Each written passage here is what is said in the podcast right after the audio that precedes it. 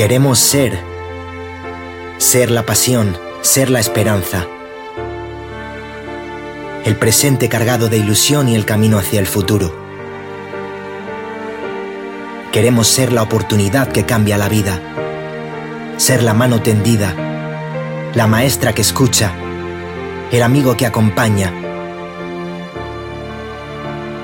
Queremos seguir siendo el impulso de millones de personas a lo largo de todo el mundo. Somos Cesal y queremos ser todo esto contigo. Buenas tardes. Bienvenidos a esta tarde de sábado de la vigésima edición de Encuentro Madrid, que lleva como lema Una amistad que teje la historia. En estos 20 años de existencia, Encuentro Madrid ha buscado ser un lugar de encuentro y ha ido tejiendo una historia de relaciones y de construcción de la vida en común.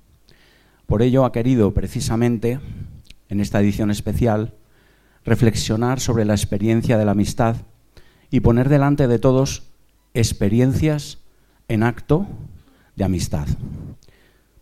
Antes de, nada, voy a decir eh, qué es el CESAL, y, porque es nuestro patrocinador de este acto y además no solamente es patrocinador, sino que una de las experiencias que vamos a contar de amistad nos la va a contar mm, uno, un poeta que colabora con el CESAL, que presentaré a continuación. El patrocinador de este evento es la ONG CESAL. CESAL significa Centro de Estudios y Solidaridad con América Latina, que cumple 35 años ofreciendo su ayuda a lo largo de todo el mundo.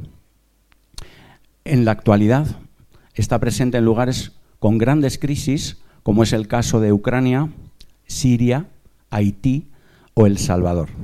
Concretamente, en este encuentro tendremos la oportunidad de conocer de primera mano parte del trabajo de acompañamiento integral que desempeñan aquí en España, donde cientos de personas reciben formación en oficios, asesoramiento de todo tipo y, sobre todo, una compañía para sus vidas. Bueno, os tengo que decir que habéis acertado viniendo a este acto porque va a ser precioso. Eh, Gaudí decía a sus discípulos, mañana venid temprano que haremos cosas bonitas. Pues eso es lo que vamos a hacer, ¿no? Y Isabel Almería, aquí presente, que ha preparado y que en realidad ha sido la coordinadora de este acto, eh, en el programa del Encuentro Madrid decía, la belleza es fuente de esperanza para aquellos que la necesitan y la buscan. Yo añadiría que los que necesitamos y buscamos la belleza, también necesitamos compartirla. La primera cosa bonita que vamos a escuchar es un poema de Gerardo Diego sobre la amistad. Quisiera yo decir ese milagro que es la amistad de fuego, la ignición propagándose sin consumirse nunca, la llama que nos ciñe y que nos quema, mas ¿Cómo puede la devoradora renovarse sin magia de ceniza y salir y reentrarse en su hogar puro, rica de más y más conciencia, a cada nueva lengua de desatado espíritu?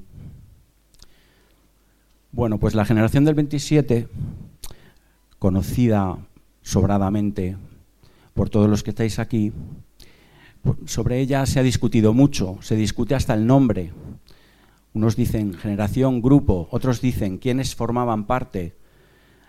Se discute si Miguel Hernández debía formar parte de la generación del 27, si las poetisas Josefina de la Torre, Concha Méndez, Ernestina Champurcín, incluso se habla de María Zambrano. En cualquier caso, a mí lo que me interesa es la amistad que hubo entre muchos de ellos la amistad tan fuerte y tan larga en el tiempo, ¿no? en algunos casos hasta la muerte.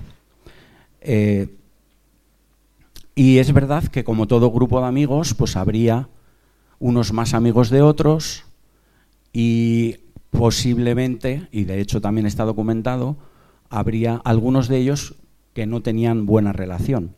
Pero eso no borra lo que de grande y hermoso hubo entre muchos de ellos.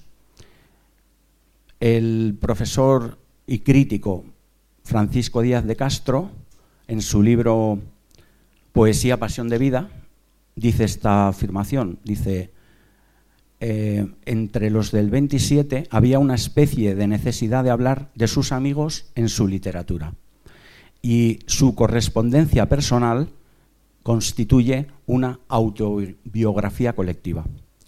Otro gran testigo que ha documentado amplísimamente la amistad entre todos los miembros del 27 fue José Luis Cano. José Luis Cano fue el fundador de una de las revistas que ha continuado la tradición de tantas, tantas revistas que ha habido en, estas épocas eh, y sigue habiendo todavía, alguna se sigue publicando. Él fundó la revista Ínsula, él era de Málaga y por tanto amigo de Vicente Alexandre, de Emilio Prados, de Manuel Alto Laguirre y frecuentaba muchísimo la casa de Vicente Alexandre y asistió a muchas de sus tertulias. Pues él afirma esto. Dice, a mí me gusta llamarla generación de la amistad. Pienso, en efecto, que el signo cálido de aquella generación era la amistad, y esa amistad era tan fraterna que ni siquiera pudo romperla la tragedia de la Guerra Civil de 1936. Cierto que el crimen de la muerte de Federico fue una honda herida en la generación, pero él seguía existiendo en el corazón de todos sus amigos, y el exilio al que marcharon la mayoría de los miembros del grupo, Salinas, Guillén, Alberti, Cernuda, Prados y Alto Laguirre, como consecuencia de la derrota de la República, solo pudo dividirlos geográficamente, no espiritualmente. Los que permanecieron en España al terminar la guerra Alexandre, Diego, Damaso Alonso, siguieron formando un todo generacional, una polis literaria con los que se marcharon. El contacto entre unos y otros no se rompió nunca y ello permitió al grupo mantener viva su unidad, su continuidad espiritual a pesar del drama de la guerra y de sus trágicas consecuencias. ¿Dónde podemos documentar la amistad entre los miembros del 27? Pues hay muchísima documentación. Por ejemplo, en su poesía, como acabamos de escuchar en el poema de Gerardo Diego. Los epistolarios, cada vez se conocen más cartas personales, cada vez se publican más, cada vez hay... Todavía quedan archivos que ocultan eh, cartas personales, pero ya se va conociendo muchísimo más. Y os voy a poner un ejemplo de Bueno, una de estas cartas es, es, del año 1958, es decir, habían transcurrido prácticamente 20 años desde el final de la Guerra Civil y es curiosa porque el escritor Camilo José Cela, que estaba haciendo una revista, se llamaba Papeles de Son Armadans, pues le pide a Emilio Prados, que estaba en México, en México había un grupo de escritores exiliados que estuvieron juntos, eran muy amigos. Por ejemplo, ahí estaba Luis Cernuda, Concha Méndez, Manuel Alto Laguirre. Bueno, pues em, eh, Cela le pide a Emilio Prados que si quiere colaborar en hacer una crítica sobre la generación del 27. Y Emilio Prados, que por cierto, muchas veces los exiliados de México se habían quejado porque se encontraban allí un poco alejados del, resto de los demás poetas del 27. Eh, sin embargo, fijaos qué respuesta le da a Cela. Le dice mm, que él no podía hacer esa tarea de crítica porque perteneciendo a la generación del 27 no tenía la perspectiva adecuada. Y después dice, es que fuimos y seguimos siendo amigos, tan amigos y aunque hoy estemos alejados aparentemente por la vida, cada cual lleva en su alma ese pedacito que se rompió, para unirnos más de la piedra unidad que somos, y seremos por encima del olvido mismo. El símbolo está vivo y aquí, o en la memoria de Dios o en algún hombre. Cada uno llevará el pedazo de piedra que le tocó en suerte, y al encajar cada trozo en su sitio, se sentirá misteriosamente renacer en la unidad o generación o grupo de la amistad. Mi generación se formó no por acuerdo, sino por encuentro. Y, tengo otros dos testimonios, y con esto voy, a concluir esta primera parte del acto. Eh, tengo que reconocer que había tantos documentos interesantes que lo he pasado mal teniendo que seleccionarlos. ¿no? Eh, hay muchísimos artículos publicados a lo largo de toda su trayectoria, de muchos de ellos, de Gerardo Diego, de Damas Alonso, pero me voy a quedar con dos fragmentos, uno del discurso que pronunció Vicente Alexandre cuando recibió el premio Nobel en el año 1977, y después otro fragmento del discurso que pronunció Jorge Guillén cuando recibió el premio Feltrinelli en 1977 también. Dijo Vicente Alexandre en un amplísimo discurso del que solo reproduzco una pequeña parte. Qué suerte la mía poder vivir y tener que hacerme junto a poetas tan admirables como los que yo hube de conocer y asumir en calidad de coetáneos míos. A todos los amé, uno a uno, y los amé justamente porque yo buscaba otra cosa, otra cosa que solo era posible hallar por diferenciación y contraste respecto de aquellos poetas, mis compañeros. Nuestro ser solo alcanza su verdadera individualidad junto a los demás, frente al prójimo.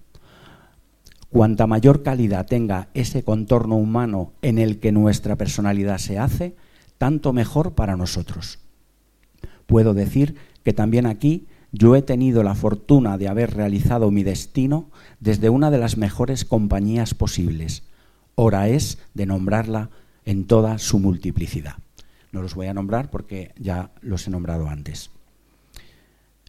Y en el discurso que pronunció Jorge Guillén dice estas, en mi opinión, maravillosas palabras que documentan esta amistad. En la memoria me acompañan unos amigos poetas, los aún vivientes de aquel grupo que comenzó y se consolidó en los años 20. La amistad de siempre entre estos poetas fue y es aliada inseparable de su poesía. No es frecuente esta conjunción, y más aún en tiempos muy difíciles de vivir y de soportar. Cada poeta hablaba con su propia voz en obras muy diversas. Sin embargo, algo común los mantenía en una relación amistosa y literaria. El aquí premiado no se sentiría satisfecho si no sacara fuera lo que está en su alma. Para mí es una necesidad evocarlos. Así encontrándose en mi memoria, verdaderamente me acompañan. Pues ahora voy a presentaros a las personas que hoy nos van a contar su experiencia. Mm, había pensado que presentarlas todas eh, seguidas hubiera sido un poquito pesado, entonces las voy a presentar por bloques. En primer lugar, voy a presentar a vuestra izquierda, es decir, a mi derecha, se encuentran los mm, que nos van a contar la historia de Nocturno I. Y son Isabel Almería, licenciada en Filología Hispánica, traductora de ruso e italiano, profesora de español en la Facultad de Filología Románica de la Universidad Santijón, no sé si lo pronuncio bien, eh, de Moscú, Creo que allí has estado 10 años, ¿no? Máster en literatura rusa. Actualmente profesora de lengua y literatura en el Colegio Internacional Nicoli y ha publicado libros de poesía y ensayo. Uno de sus libros, Las horas horizontales, está publicado en Gravitaciones y lo podéis adquirir en el punto de encuentro, eh, aquellos que estéis interesados. Creo que hay eh, algún libro más de otro de nuestros ponentes, que ahora sí me acuerdo, os lo digo. Y también voy a presentar a Aarón García Peña. Eh, actualmente es director del programa Poesía Exterior de Radio Exterior de España. Es coordinador de la Feria del Libro de Vallecas y formador en talleres de poesía para bibliotecas públicas de la Comunidad de Madrid. Fue presidente de la sección de literatura de la agrupación de retórica y elocuencia del Ateneo de Madrid. Creador, director y docente en la Agencia Antidroga de la Comunidad de Madrid del primer programa terapéutico de poesía para combatir la politoxicomanía en residencias de primera acogida. esto mm, me resulta muy interesante y luego habrá oportunidad, si se puede, comentarlo más, porque tiene bastante relación con una de las experiencias que vamos a contar. ¿no? Y cofundador de la Fundación Internacional de Derechos Humanos. Cuenta con diversas publicaciones de poesía, ensayo y teatro, como por ejemplo la Enciclopedia Poética de España, Cuidado Mancha, Machado Vida y Flamenco. Ha sido distinguido con varios premios como el de Ojo Crítico de la Poesía de Radio Nacional de España y Poesía Joven de la Comunidad de Madrid. Bueno, pues les vamos a pasar la palabra, eh, contarnos un poco vuestra experiencia. Yo para empezar me gustaría saber por qué se llama Nocturno y vuestro, vuestro grupo. Eh, recuerdo además que cuando yo daba clase hace muchos años en el Colegio Raimundo Lulio, os invité a dar un recital, entonces nos conocemos de tiempo atrás. Y pues contadnos eh, cómo se ha desarrollado esta experiencia y, bueno, a ver, eh, también me gustaría que nos leyerais un poema eh, cuando consideréis oportuno. Gracias.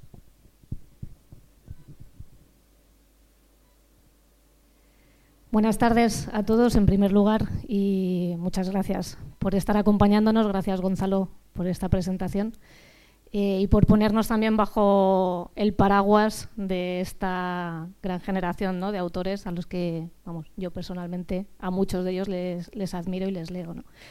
Em, Nocturno y eh, lo del nombre, si quieres, yo creo que fue un poco casualidad. Nocturno y, para poneros en, en contexto, era un grupo de poesía que ahora le pido a Dron que nos cuente porque fue el, iniciador de todo, entonces creo que es mejor que cuente el por qué y cómo nació. Em, pero era un grupo de jóvenes poetas que quería agrupar a gente joven. En, aquel entonces nosotros teníamos 19 años más o menos, ¿no? 18, 19, 20. Bueno, estábamos acabando, yo estaba acabando la universidad. Em, algunos tenían algún año más, pero bueno, éramos entre los 18 y 30 años como mucho.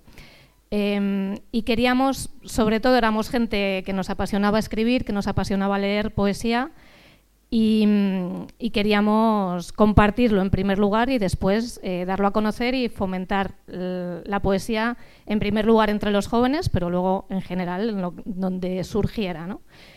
El nombre que pregunta Gonzalo, yo creo que fue por, si no recuerdo bien, me corriges, una de las reuniones, que cuando ya empezamos a ver ¿no? que esto tenía entidad, que podíamos crear el grupo dentro de la Asociación de Escritores y Artistas Españoles, em, bueno, empezamos a pensar cómo, cómo llamarnos. Eh, lo de nocturno nos vino casi enseguida porque era, evocaba, ¿no? era muy evocador a nivel musical a nivel poético y queríamos ponerle nocturno y otra cosa. Entonces empezamos a pensar nocturno y amistad, no, no nos gusta, nocturno y tal, no, nocturno y, todo lo que decíamos se quedaba y, y, y.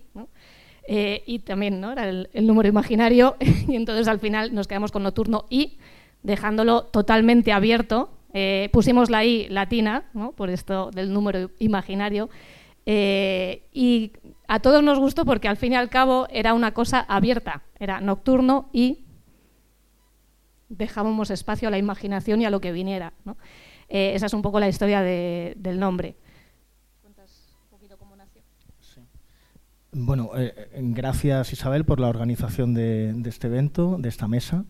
Gracias Gonzalo por la presentación y gracias al, Encuentro Madrid por tener la oportunidad de hablar de la amistad, de la que en ocasiones mm, profundizamos poco. dice, una amistad que teje la historia, una amistad que teje la historia. Mm, dice una amistad que teje la historia y al fin y al cabo podemos interpretar que la amistad eh, es ese hilo con el que se van tejiendo las mm, diferentes relaciones emocionales que se establecen a lo largo de los años y por lo tanto podríamos vincular la amistad con una de las manifestaciones del amor. el amor está presente en la amistad, hay una diferencia, y es que quizá en la amistad eh, hay un proyecto común, o sea, perdón, hay en el amor hay un proyecto común y en la amistad hay proyectos independientes, proyectos particulares. Eh, aquí en un ratito acabo de escribir que la amistad, hoy he escrito esto, mañana seguramente escribiré otra cosa y ayer escribí otra, pero bueno, ahora mismo acabo de escribir que la amistad es el amoroso acompañamiento al otro, al otro, en todas sus diferencias. Y, eso fue Nocturno I. Nocturno I fue creado, como dice Isabel Almería Sebastián, en, la sede de la, Asociación de Escritores y Artistas Españoles, como grupo de jóvenes poetas de la sede, en el regazo, en las mamas de esa asociación centenaria, y a capricho única y exclusivamente de nuestro amor por la poesía. Y fue creado por una serie de personas distintas entre sí y distintas para con el resto de las personas que seguramente estemos presentes en la sala. Es decir, eran disidentes sentían de una forma diferente y todo el que siente de una forma diferente acaba pensando de una forma diferente.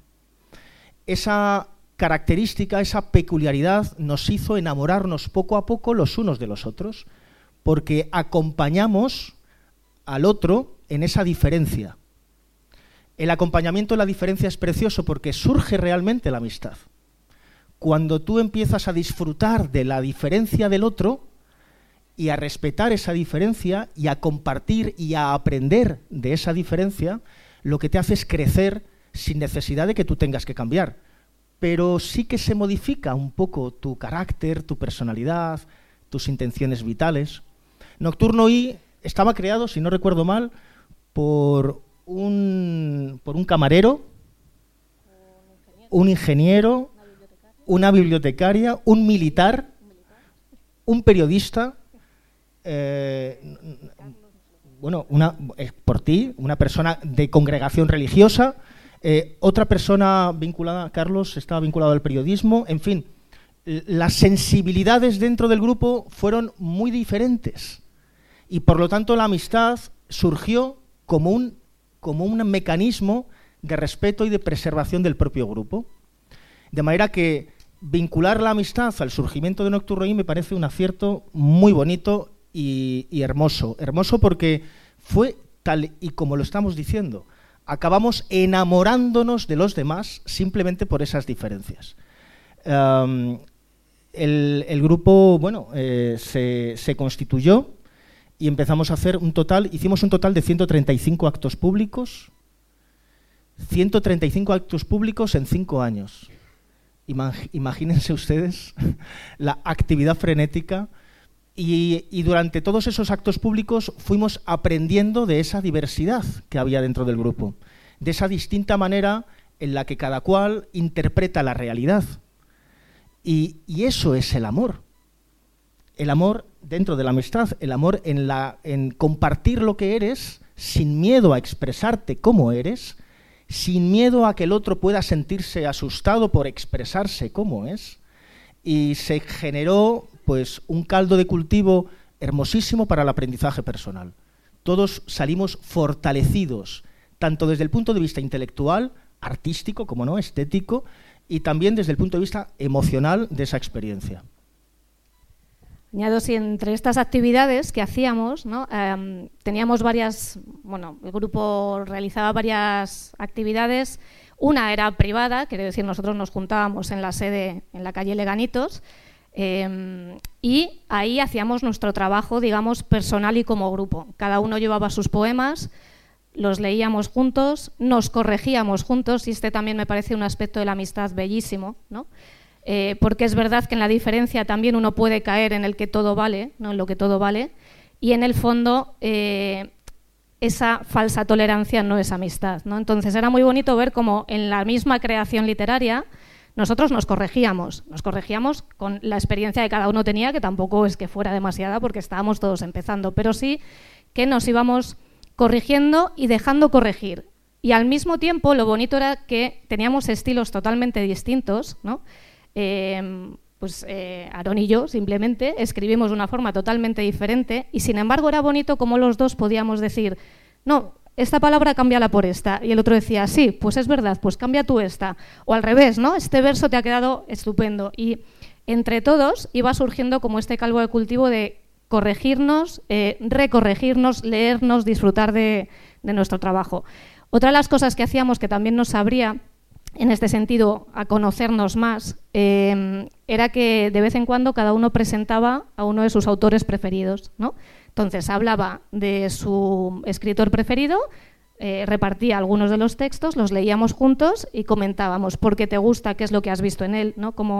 Y eso también nos hacía crecer en una diversidad de, lecturas, de horizontes que nos iban abriendo cada vez más. Después, a nivel público, los actos que hicieron, eh, era curioso porque la gente, es verdad que la asociación daba mucha posibilidad ¿no? a que nos conocieran, porque si no, quizá nos habría costado más ¿no? que alguien nos localizara pero nos llamaban para hacer recitales, recuerdo por ejemplo el homenaje que hicimos a Miguel Hernández precisamente, ¿no?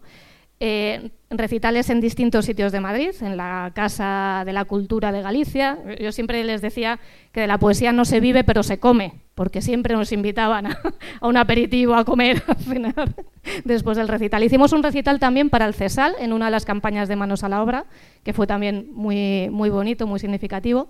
Y luego hacíamos otro trabajo también un poco de campo en los institutos y en los colegios. Eh, estuvimos en el Raimundo Lulio, entre otros, eh, y en distintos colegios de Madrid, públicos, privados, hablando a los, a los adolescentes de la poesía, intentando ver también, a veces hacíamos incluso encuestas, un trabajo de, de ver cómo los jóvenes leían, si leían, si no, si les gustaba, si escribían, si no. De ahí después yo creo que salieron también algunos talleres que algunos de nosotros, del, miembros del grupo, hicieron. Pero sobre todo eso, una experiencia que eh, cuanto más trabajábamos nosotros, más nos abría al resto del mundo, de una forma muchas veces inesperada. Y a mí eso es una de las cosas que más, que más me gusta. Luego surgían, surgía, es verdad, que entre nosotros ¿no? esta amistad eh, iba cobrando ¿no? un peso también. Cuento solo una anécdota muy pequeña, ya me callo, ya leemos si quieres. Eh, recuerdo que nos invitaron, creo que fue a la Biblioteca del Ateneo, o no, el Círculo, el Círculo de Bellas Artes, a hacer un, recital. Eh, no podíamos ir todos y entonces, bueno, pues fuimos eh, dos o tres en representación de todo el grupo y alguno, era Álvaro, leía un poema de otro de los miembros del grupo que no estaba presente. No sé si era Teresa, creo. Entonces, Álvaro sale, presenta al grupo, lee su poema, un poema muy bonito, pero que habla de una experiencia como muy eh, contemporánea, ¿no? Eh, describía las calles de Madrid, describía un poco un estado de amistad, de, soledad, y entonces termina de leer el poema, o sea, al final del poema dice, eh, mañana te llamo y me cuentas. Todo el mundo empieza a aplaudir ahí y Ana y yo, que estábamos sentada otra, nos miramos y decimos, ¿ese poema acababa así? todo el mundo aplaudiendo el poema precioso, nos montamos, nos vamos y en el, en el ascensor le digo, Álvaro, ¿estás seguro de que acababa así el poema? Y lo mira y dice, ah, no, era lo que me ponía ahí en el email. Pero fue, lo cuento porque era, es una anécdota tonta, pero es verdad que, me hizo pensar, ¿no? O sea, como la, incluso la complicidad que había entre nosotros, que eh, él fue capaz de interpretar eso como parte del poema porque en el fondo eh, esa poesía formaba ya parte un poco de, la relación, ¿no? del día a día. De, y además es que quedó bien, o sea, todo el mundo pensó que formaba parte del poema. Bueno, es una nota tonta, pero sí un poco para, para haceros ver ¿no? cómo no era una cosa intelectual la poesía para nosotros, no era una cosa de la vida, del día a día y que se iba integrando en nuestra, en nuestra relación cotidiana. Me gustaría escuchar algún poema vuestro. Me, están dando ganas por esto de la anécdota que has contado. Bueno, simplemente me, dejas hacer un apunte a modo de, colofón. Eh, a mí me gustaría deciros que no, que no olvidáramos todos que el arte, hoy estamos hablando de la poesía, pero el arte en general, como en sus distintas áreas del conocimiento, en sus distintas manifestaciones, es una forma de amistad. Porque el que se expresa tal y como es, acaba compartiendo como es a los demás. No se puede amar a quien no se le, a quien no se le conoce más allá de la superficialidad. Entonces el artista cuando se manifiesta públicamente a través de su arte, de su disciplina, lo que te está haciendo es compartir quién es, compartir quién es más allá de la evidencia, más allá de la imagen, del estereotipo, de nuestros prejuicios, se está mostrando cómo es. Y es una ventana abierta para que podamos amarle un poco más allá de lo que vemos. Por lo tanto, no tomemos el arte como algo ajeno a la amistad, como algo ajeno al amor, sino todo lo contrario, como una ventana para que nos podamos enamorar. Simplemente quería hacer esa... Las damas primero siempre ha sido un caballero, hay que decirlo.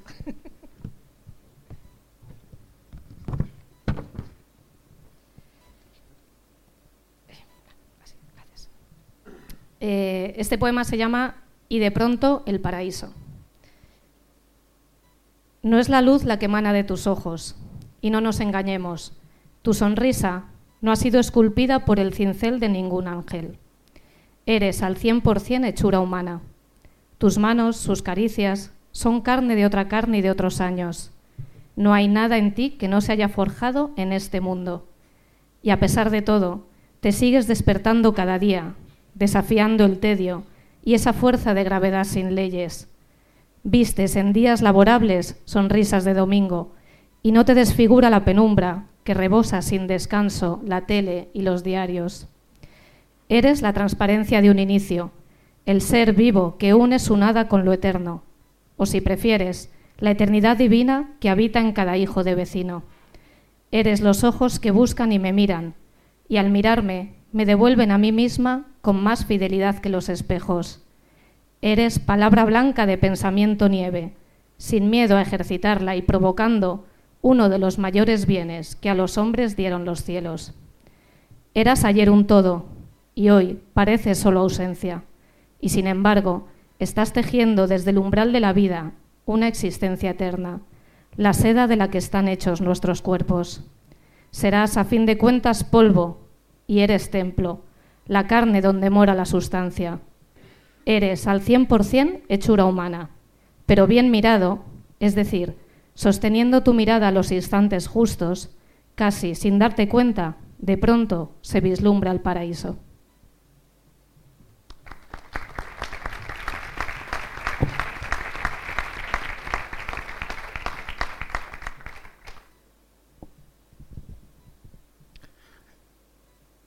Bueno, ah, es que me he traído un libro que se llama España y sus asesinos, entonces no esperen mucha alegría en los próximos dos minutos. Vivo en un campo de concentración en cuya puerta en grande se me advierte, sea usted bienvenido a la novela, donde se escribe un libro por minuto y solo, de él, y solo viven de él las librerías, editoriales y distribuidoras en una esclavitud legalizada, cobrándose el autor con su autoestima. Yo vivo en un corral de pedigüeños, vergel del intercambio de favores, que tiene por amigo al que te premia y solo la esperanza de la fama, que tiene al más mediocre conocido de icono literario en las tertulias, de falso testimonio en la política y jefe de la mafia en los jurados. Yo vivo rodeado de farsantes su escasa lucidez, no hay quien lo sepa, que dicen ser de izquierdas y hacen gala de todo pretendido privilegio. Se dicen de derechas y al unísono proclaman la igualdad entre españoles. Afirman ser demócratas de cuna y aceptan que se hereden cargos públicos elogian la expresión de la conciencia, mas tratan de impedir que los fascistas te puedan trasladar sus opiniones. Deploran la virtud si no la tienen. Condenan al ladrón si no es su padre. Y el sexo es propiedad de la pareja. Yo vivo en ese falso feminismo que impugna mis derechos por ser hombre. Yo vivo en un glaciar de inquisidores y vacas enfadadas con el cielo feligreses que toman por verdades los dogmas de un país absolutista. El agua se divorcia de las lágrimas, el aire nos esquiva cuando puede, y Dios se da a la fuga si al morirnos subimos para hacerle una visita. Yo vivo en esta España de mediocres y lunas sometida al hinchamiento, y aún me quedan años de martirio igual que la verdad los españoles, e igual que a la mentira mi conciencia, pues soy un español del mismo modo y en fin, por eso mismo solidario, creyéndome de todos diferente.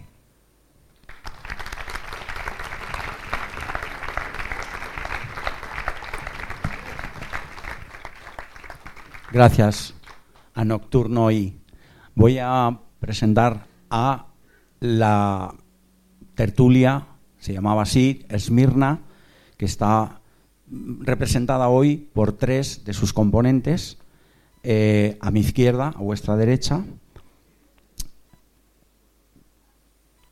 Voy a presentar primero al extremo, está sentado, en el extremo está sentado Pablo Luque, eh, es autor de varios libros de poesía, Greenwich, Cero, SFO, que es San Francisco.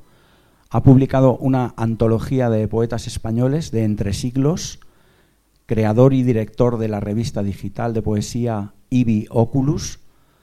Ha publicado prólogos, reseñas, estudios, artículos y entrevistas en diversos medios y libros en español y ediciones bilingües italianas. Premio Ciudad de Irún de Poesía. Eh, a continuación presento a Iñaki, que es el que está junto a mí, Iñaki R. Díaz, eh, diplomado en Magisterio en la Universidad Complutense de Madrid, especializado en lengua extranjera, donde también realizó estudios de historia, geografía y ciencias políticas, Lleva más de 20 años como profesor de primaria y secundaria. Colaboró en la revista poética digital Ibi Oculus desde 2008. Entre sus múltiples ocupaciones también ha participado como periodista deportivo en el diario digital El Cotidiano y como crítico de cine en la revista Cultura Más. En 2014 fue jurado del concurso de jóvenes talentos Excelencia Literaria, además de haber sido organizador de talleres culturales tertulias y recitales poéticos para niños y jóvenes. Se ha especializado en literatura infantil y juvenil, donde ha publicado varios títulos. Y por último presento a Juan Meseguer, mm, también es miembro de la tertulia poética Esmirna, poeta y ensayista, licenciado en Derecho por la Universidad Complutense de Madrid, doctor por la UNED. Ha publicado varios libros de poemas, Asperanada, Un secreto temblor, Bancos de arena, dos de ellos con accesit del premio Adonais y un premio Arcipreste de Ita. También ha escrito varios libros de divulgación. Se dedicó al periodismo de análisis en Hace Prensa, donde fue redactor jefe entre 2016 y 2023. Actualmente es profesor del Departamento de Formación Humanística de la Universidad Francisco de Vitoria. Y también quería decir que la tertulia Esmirna sigue viva en un blog que sirve como una cata de poesía de 28 poetas de muy notable calidad. Desde las más diversas sensibilidades y tendencias se leía y se escribía en la España del segundo, bueno, también de otros países, del segundo y tercer lustro del siglo XXI. Os invito a revisarlo, es muy fácil entrar en él, solo hay que poner Esmirna Poesía en Google empiezo preguntando por qué el nombre de Esmirna. Y, hay una historia muy bonita en relación con, este nombre, que no sé si tiene algo que ver con el lugar al que se dice que es el lugar donde nació Homero. No sé si tiene algo que ver. Hola, buenas tardes. Eh, bueno, muchas gracias, Encuentro Madrid, por acogernos aquí. Eh, muchas gracias a Gonzalo y a Isabel como organizadores del acto y a las preciosas presentaciones que habéis hecho de, vuestras, de vuestras iniciativas. Eh, a ver, bueno, el origen de la tertulia y el nombre y demás eh, tiene que ver mucho con, Pedro Antonio Urbina, que nos presentó a Juan y a mí en su estudio, cuando, no, cuando bueno, le habíamos conocido cada uno por circunstancias distintas, pero yo creo que tú le conocías quizás antes, ¿no, Juan? Me parece a mí que, Sí, no recuerdo, recuerdo muy bien cómo le, conocí, pero vamos, yo sobre todo recuerdo de él, vamos, por, rendirle homenaje de, cómo se tomaba en serio a los poetas jóvenes, ¿no? que yo creo que eso lo de tomarse en serio pues es de, dentro de la amistad pues de las cosas más, pues más serias que hay. Y em, una vez fuimos allí al, estudio suyo que estaba en, la calle Serrano, em, que, tenía mucho mérito, o un poeta con un estudio en la calle Serrano, pues no, vamos, no, es habitual. Y nos presentó a Palo y a mí y, a partir de ahí enganchamos una, bueno, pues nos, propuso hacer una tertulia que luego siguió más o menos el, esquema de lo que, de lo que fue la, tertulia de la tertulia nuestra, ya con, con Iñaki incorporado. Bueno, aunque aquí estamos tres cofundadores, en realidad el artífice, eh, hay que decir en justicia que era, vamos, el que estaba detrás como motor era, era Pablo, ¿no? que era el que iba consiguiendo, el que daba vida al blog, etcétera. Y Esmirna pues surgió, pues como, como decías, de, de, una manera bastante bonita. ¿no? Em, el, la tertulia empezó, la, nuestra empezó el curso 2017, no, 2000, 2017, 2018, no, 2007, 2008. 2007, 2012. esa es la tertulia. Entonces surge en el curso 2007-2008. Es, justo, justo. Y Pedro Antonio Urbina, que era poeta, novelista, eh, traductor, eh, crítico de cine, era, un, animal poético. Em, pues nada, eh, falleció ese mismo curso, el 31 de julio, y, bueno, pues ese verano estuvo ahí, bueno, el, el mes de julio, junio estuvo ingresado en el hospital, Pablo y yo fuimos a verle y, bueno, pues tenía bastante buen humor y estábamos ahí en, el hospital y en un momento dado ya nos dice, bueno, ¿y cómo vamos a llamar a la tertulia? Y se puso a proponer nombres, no sé por qué nos propuso las, las siete iglesias del, del Apocalipsis, ¿no? Ahí es nada, cada una, y al final nos quedamos con, con Esmirna. ¿no? Esmirna, como decías, pues es la, la, patria de Homero, se le atribuye que ser la, la patria de Homero, y es también, pues de las siete iglesias, una de las que no se lleva una reprimenda, que lo he repasado hoy y no son muchas. Eh, se llevan cinco reprimendas, pues dos se libran, creo que es la de Filadelfia y la de Esmirna. Y entonces de eh, San Juan elogia a Esmirna eh, la valentía. Luego he visto que, bueno, a Esmirna la, ha invadido prácticamente todos los pueblos posibles, ¿no? Pues en, ese momento los romanos, pues, pues nada, hicieron una presión y una persecución muy fuerte sobre los cristianos, ¿no? Entonces San Juan les elogia su, su valentía, ¿no? Pero además Esmirna, o sea, nos gustaba, ¿no? O sea, Homero, el Apocalipsis, ya, ya está bien como referencias, pero sobre todo al final lo que queda de Esmirna, la, visión que tenemos ahora de Esmirna muchas veces es de pues una ciudad eh, cosmopolita y abierta, encrucijada de caminos y de culturas, eh, una ciudad, eh, dicen los que han estado allí, que a la que inunda el sol y el mar, una ciudad también pues bueno, en la que se funden tradición y modernidad. Entonces, bueno, pues con, todas estas credenciales os podéis imaginar que, bueno, pues que, era un nombre adecuado para una tertulia de poesía. ¿no? Luego, luego volveré sobre el tema de la encrucijada de caminos, pero no sé si ahora eh, sí, bueno, yo, algo más. Sí, en realidad el resumen sería ¿no? que el verdadero motor y principal valedor eh, pues fue Pedro Antonio Urbina que, no sé, yo creo que en ese sentido, pues esta tertulia sí tenía ángel, ¿no? Eh, como suele decirse. Y en este caso, pues eh, nunca mejor dicho. Bueno, durante el curso siguiente de hacerlo en, el estudio de Pedro Antonio, mm, fantástico estudio, de Pedro Antonio, nos desplazamos al, al pub Joyce, que está en la calle Alcalá. Ahí estuvimos casi dos años de manera prácticamente fija y durante los dos años siguientes nos fuimos moviendo a diferentes pubs y cafés de la, de la zona centro de Madrid casi siempre. Y, bueno, y también en el Joyce. El Joyce tiene como anécdota em, que era el antiguo Café León. Y de hecho nosotros teníamos sobre nuestras cabezas eh, la, figura de la ballena alegre. La ballena alegre era el salón que teníamos justo debajo de nuestros pies, donde celebrábamos la tertulia, donde, se, donde había tertulias muy importantes en los años 30 del siglo anterior, donde de hecho participaban muchos de los protagonistas que ha comentado antes Gonzalo en su, en su intervención. Bueno, esto como, como anécdota me parece, me parece curioso. ¿no? Eh, en realidad, quizás una de las características de este momento post Pedro Antonio, eh, que en realidad fueron cuatro años más, eh, es que se fueron incorporando más personas que, el grupo fundador y algunas ya como, organizadores, como es el caso de Iñaki, ¿no? Y, bueno, y, muchas personas que eran como muy fijas, se fue creando un entramado, ¿verdad? Como muy, muy fuerte, ¿no? Sí, eh, bueno,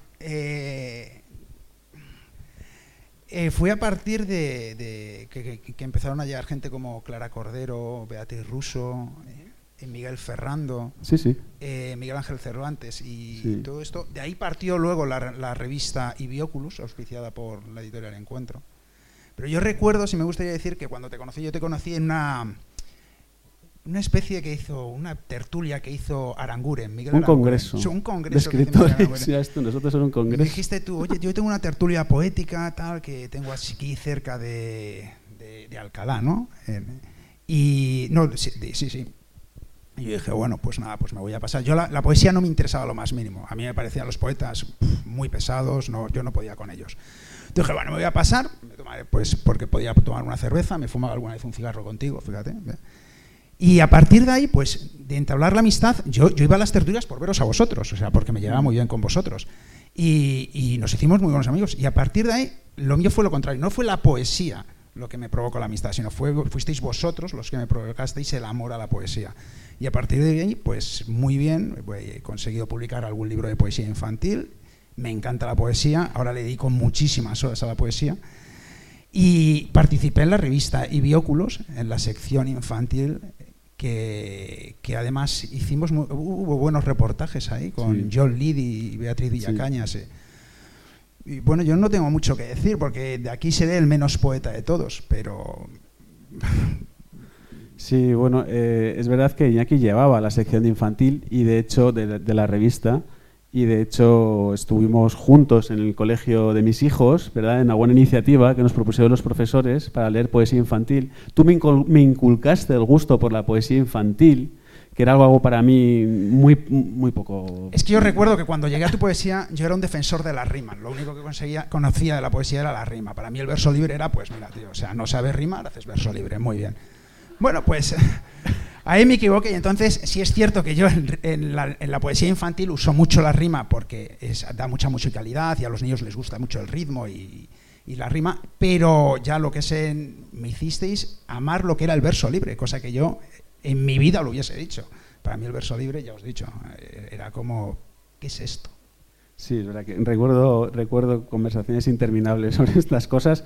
Eh, eh, la verdad es que mm, tú me inculcaste el amor por la poesía de esta manera, ¿no? de esta, utilidad para todos de la poesía. Es verdad que y, para los niños a mí me resultaba súper difícil, pero fue unas experiencias más bonitas que, yo hice en ese momento, ¿verdad? Eh, bueno, yo creo que quizás el mayor acicate de la tertulia, del hecho de ponernos, porque lo que hacíamos era invitar a un poeta todos los meses. Y, luego, pues bueno, eso suponía un acicate creativo para los que estábamos allí, ¿no? El hecho de, estar, de estar en contacto con él. Yo quizás lo resumiría em, en dos, dos, dos impresiones, ¿no? En primer lugar, que la poesía, antes que nada, es un hecho, mm, es un hecho humano, antropológico, inherente al, ser humano eh, por esencia, ¿no? El hecho de, de expresar con palabras y con palabras enardecidas aquello que le provoca, aquello que le, que le llama. Eso en primer lugar. Y en ese sentido, que vida y pasión literaria son indisolubles. Yo eso lo tuve claro desde ese momento empíricamente, no solo como teoría. ¿no?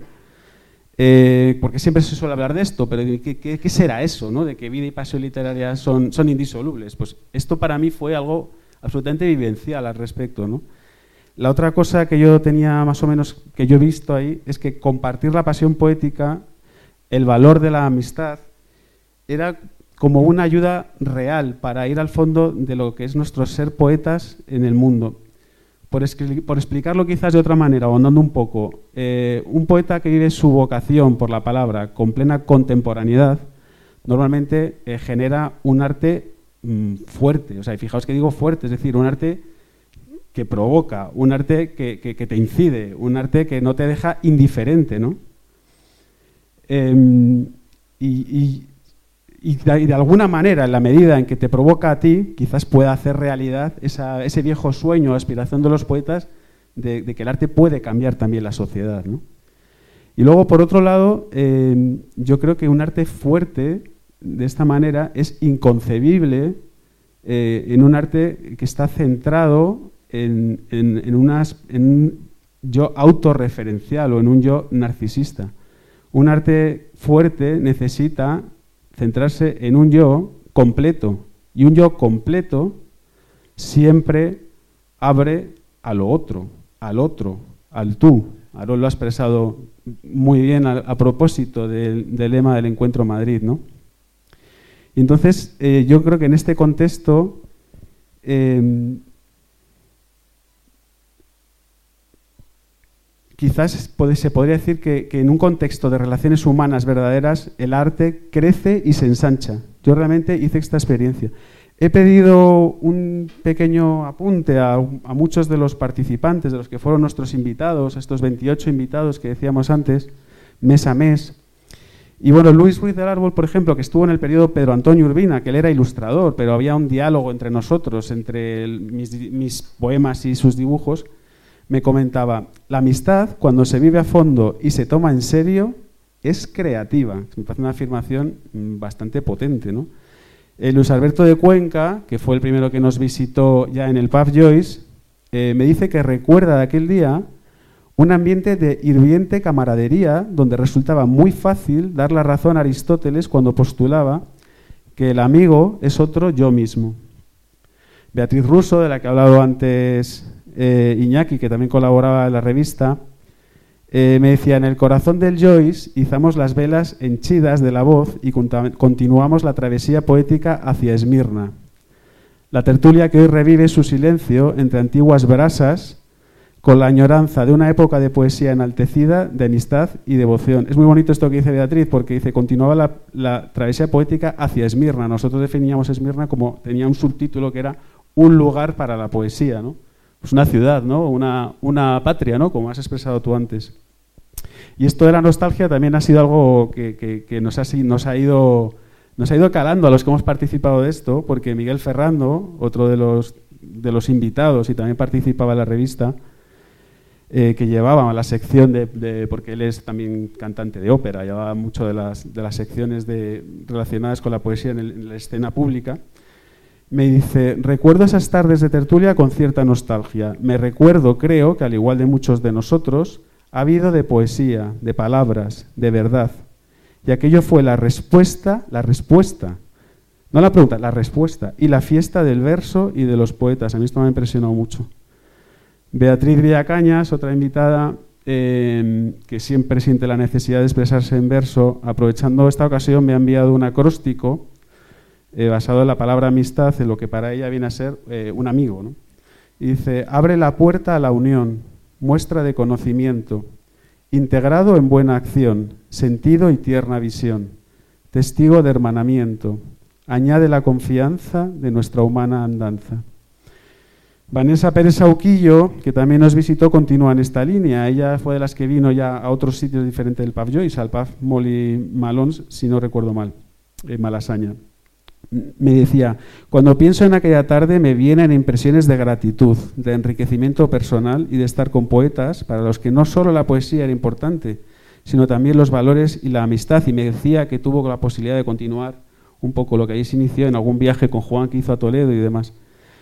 José Cereijo, a propósito de esto de, la, de, la, de cómo este juntarse y arriesgar juntos el poema, de lo que ha hablado también precisamente Isabel, que hacían esta experiencia, me decía que su libro, Los dones del otoño, que se ha publicado en 2021 y su libro que ha tenido bastante repercusión, incluso ha sido finalista del Premio Nacional y demás, fue escrito justamente en ese año 2010, en que fui vuestro invitado, después de más de seis años sin escribir apenas poesía. Ese estímulo vuestro tuvo sin duda no poco que ver.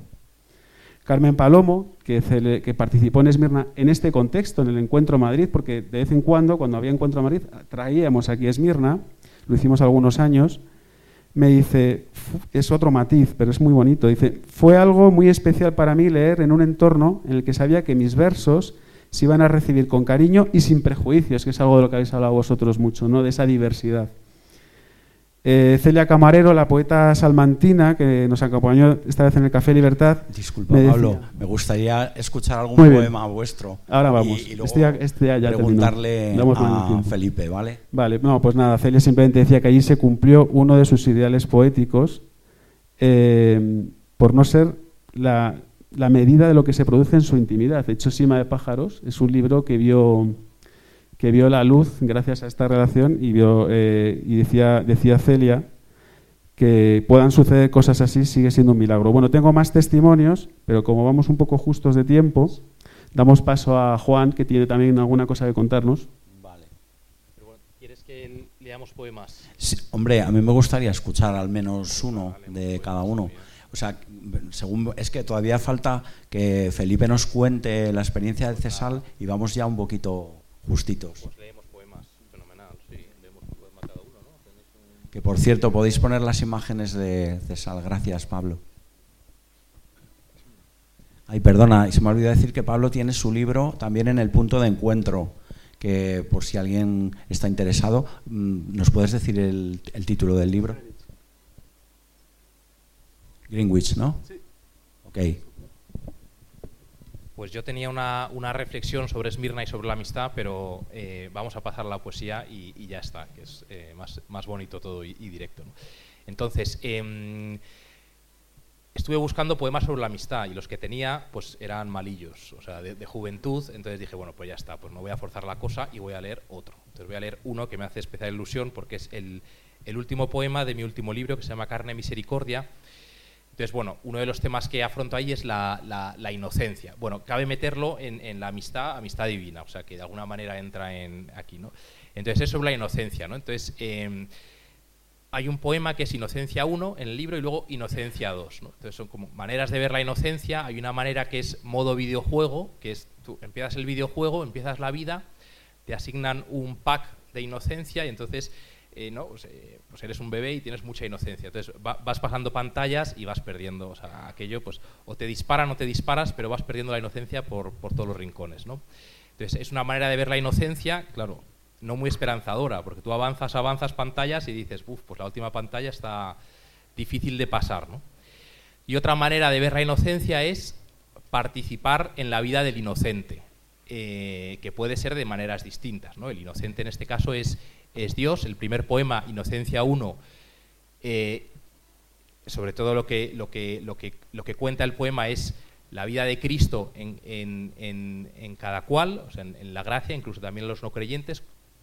Y de alguna manera el retorno a la infancia es el despertar, como dice Charles Meller, de ese, de ese niño que duerme dentro de nosotros. Y luego hay otra manera de verlo que es, en vez de Cristo en nosotros, es nosotros en Dios Padre. Que es de lo que va eh, este poema. ¿no? Un niño que, está en el interior de Dios. ¿Cómo es el interior de Dios? ¿no? Inocencia 2. Hacerse niño para siempre. Adulto roto que regresa al interior de Dios. Y allí pinta palabras, dibujos, garabatos, signos que comunican. Yo estuve aquí cuando todo era blanco. Yo estuve aquí cuando todo era gracia sus dedos recorren las paredes, reconociendo entrañas, acariciando nervios familiares. Yo estuve aquí. Y Dios respira con cuidado. No quiere despertar al niño adulto que duerme en su interior. Por fin ha vuelto a casa. Por fin la paz. Pues esto es.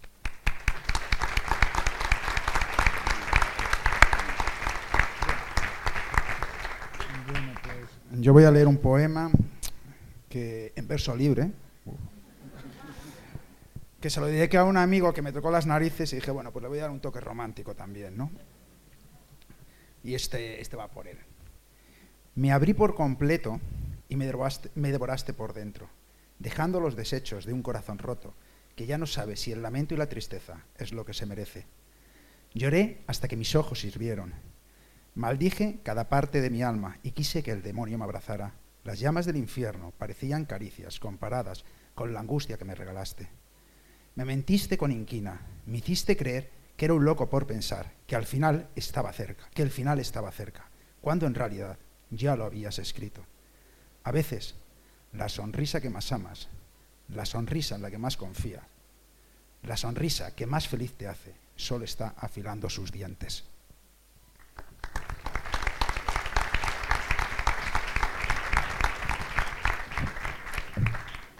10 y 10. Leadonaea muscípula cierra el extremo de su hoja cuando algo roza su interior.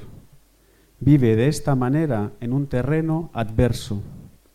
Así sucede a nuestras manos, como plantas carnívoras, se pliegan ante el más pequeño roce, se procuran nutrientes para sobrevivir a la crudeza del vacío.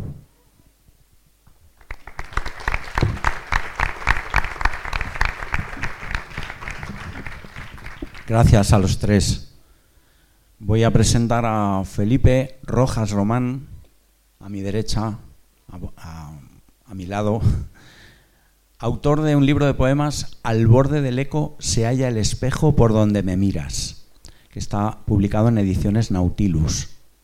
Como poeta ha sido incluido en diferentes antologías.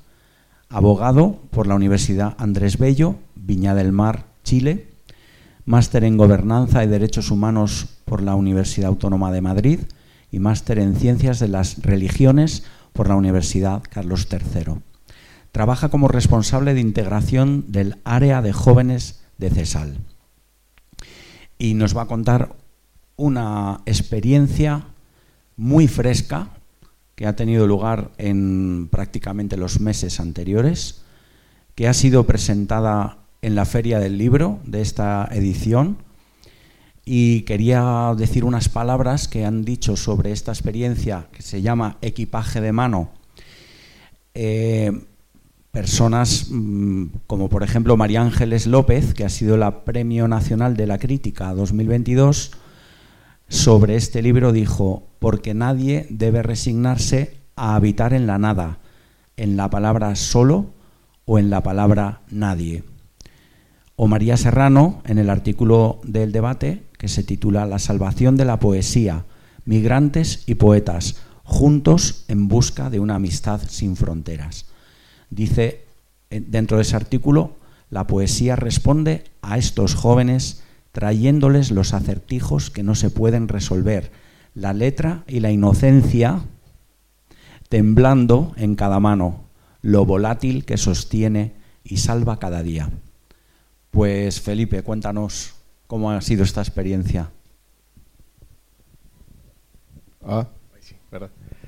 Pues nada, muchas gracias también a los organizadores, eh, de verdad, por la, posibilidad de, eh, de contar un testimonio de un encuentro, gracias a Encuentro Madrid y, y, a ustedes y a mis compañeros de trabajo también que están con nosotros y que han sido testigos de este proyecto que a mí personalmente me llena mucho de orgullo, sobre todo porque despierta eh, nuevamente un, amor a la vida reflejada en, los jóvenes que cotidianamente estamos trabajando con ellos.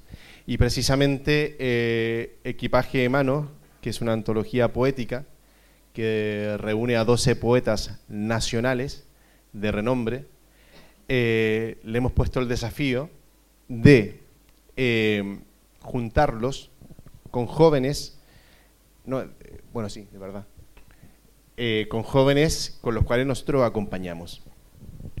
Pero, Uno de los que ha participado ha sido Pablo también. De hecho, Pablo Luque es, es parte fundamental de, este catálogo, también por la implicación que ha tenido, sobre todo con Fernando, que además es uno de los chicos que no solo ha estado con nosotros eh, recibiendo la formación, sino que además trabaja con nosotros en nuestro restaurante escuela en la Quinta Cocina.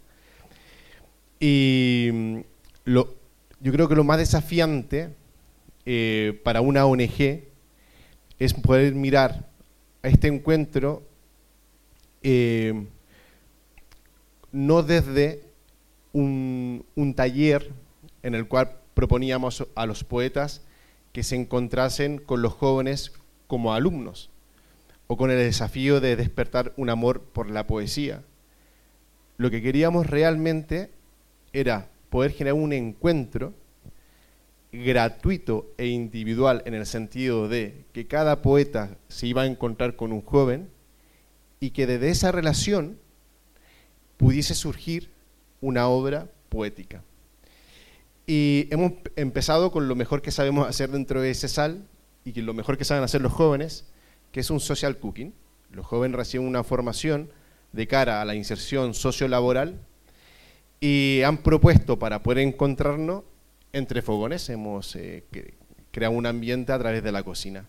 Y ha sido muy bonito porque había una primera persona de parte de ellos de ver la cocina no solo como un oficio, sino realmente, como sabían que se iban a encontrar con poetas, como un arte. Y ya empezamos a ver eh, que algo no es que se despertase, sino que lo tenía más que despierto, que era un interés por ser parte de un proceso creativo. Nosotros en CESAL es verdad que constantemente, y tomo una palabra que has dicho tú que yo creo que es relevante para el proyecto que estamos mostrando, eh, estos chicos están llenos de evidencia. Lo que lo hace evidente son sus urgencias, vitales. Llegan hacia nosotros porque son chicos que están en la calle, viviendo el sinagorismo, o en riesgo de caer en ella. En Puente de Valleca, en las noches, muchos de los chavales que llegan a nosotros están durmiendo ahí. Eh, tienen problemas de documentación.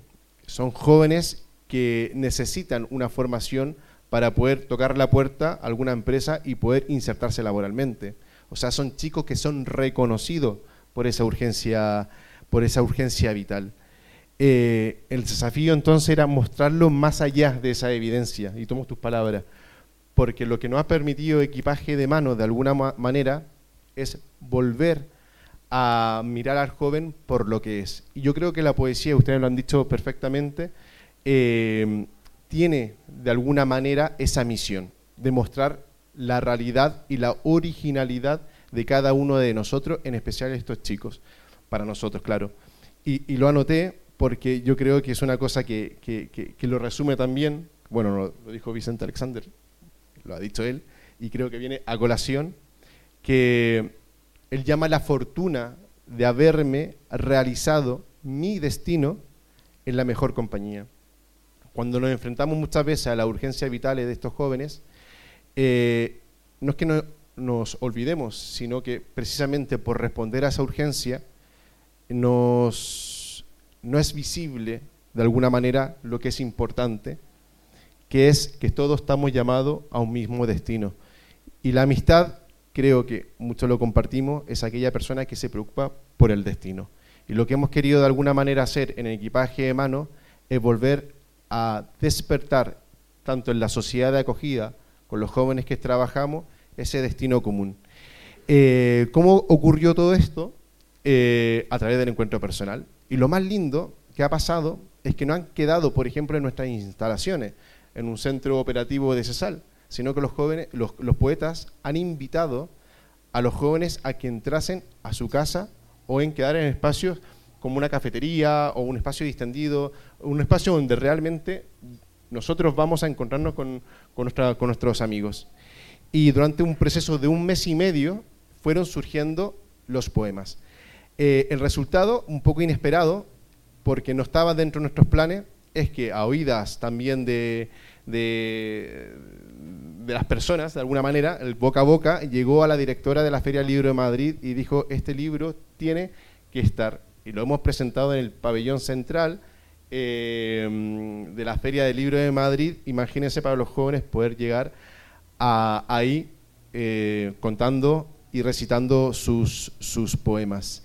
Eh, me gustaría leer un poema de Fernanda Chama, que es una alumna nuestra, actualmente es formadora en CESAL de cocina, y, y quiero sacar este, este, este, poema a colación porque en su trabajo em, que desarrolló con este desafío quiso dedicar su poema a Alfa. Y Alfa es un joven nuestro, ha sido su alumno eh, en, la Quinta Cocina, que es un restaurante escuela de Cesal, si me permiten.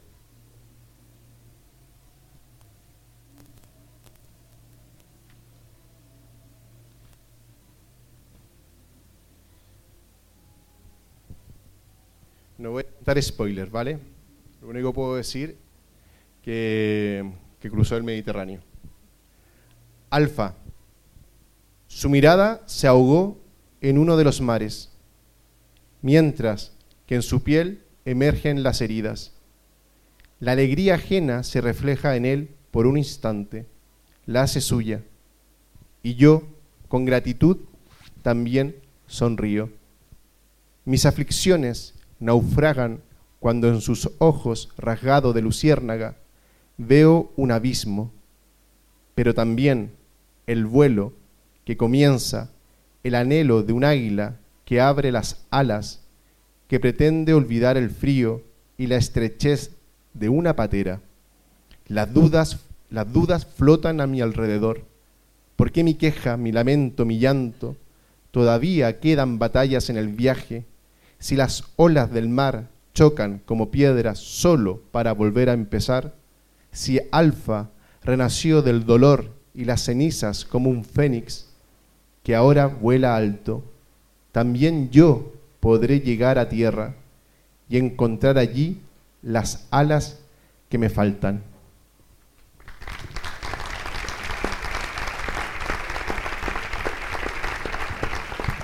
Muchas gracias. Muchas gracias, Felipe, por contarnos esta experiencia.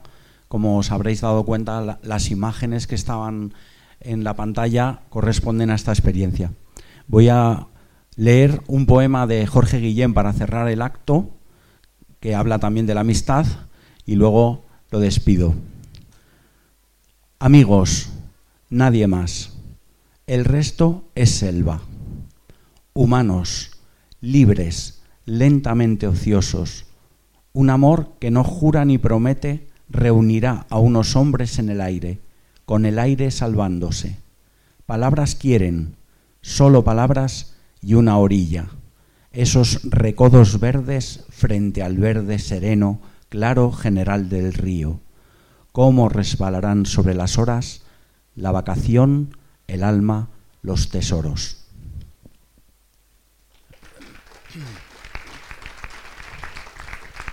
Terminamos dando gracias a CESAL, que ha hecho posible este acto. El programa de Encuentro Madrid sigue esta tarde con la mesa redonda La persona frente al poder, el legado de la disidencia a la Europa del siglo XXI, que tendrá lugar a las 18.45 en la sala COPE, es decir, aquí, y posteriormente con el encuentro titulado Urbi et Orbi, Globalización, Pertenencia y Futuro de la Política, a las 20 horas en la sala Newman. También señalamos que se pueden visitar en el pabellón principal las dos exposiciones que se exhiben en la presente edición del Encuentro Madrid, una dedicada a la figura del médico japonés Takashi Nagai y a su mujer Midori, y otra que bajo el título de El hombre dibujado recoge una serie de obras del artista valenciano Shimo Amigo, en las que, de forma visual, se reflexiona sobre la identidad del hombre contemporáneo. Las exposiciones permanecerán abiertas hasta las 10 de la noche. Igualmente, el espacio infantil estará abierto aquí al lado de esta sala, bueno, era cuando era en la otra sala, a las 8 horas, hasta las 8. Por último, como quizá muchos de ustedes sepan, Encuentro Madrid es una iniciativa que sale adelante exclusivamente gracias al trabajo de muchas personas que dan voluntariamente su tiempo y a la colaboración de diversas entidades y personas que la apoyan económicamente.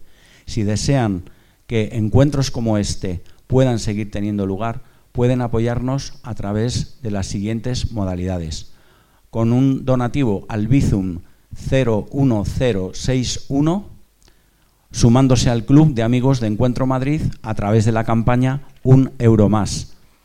Tienen más información en la web de Encuentro Madrid o en el stand de Encuentro Madrid. Muchas gracias a todos por su asistencia.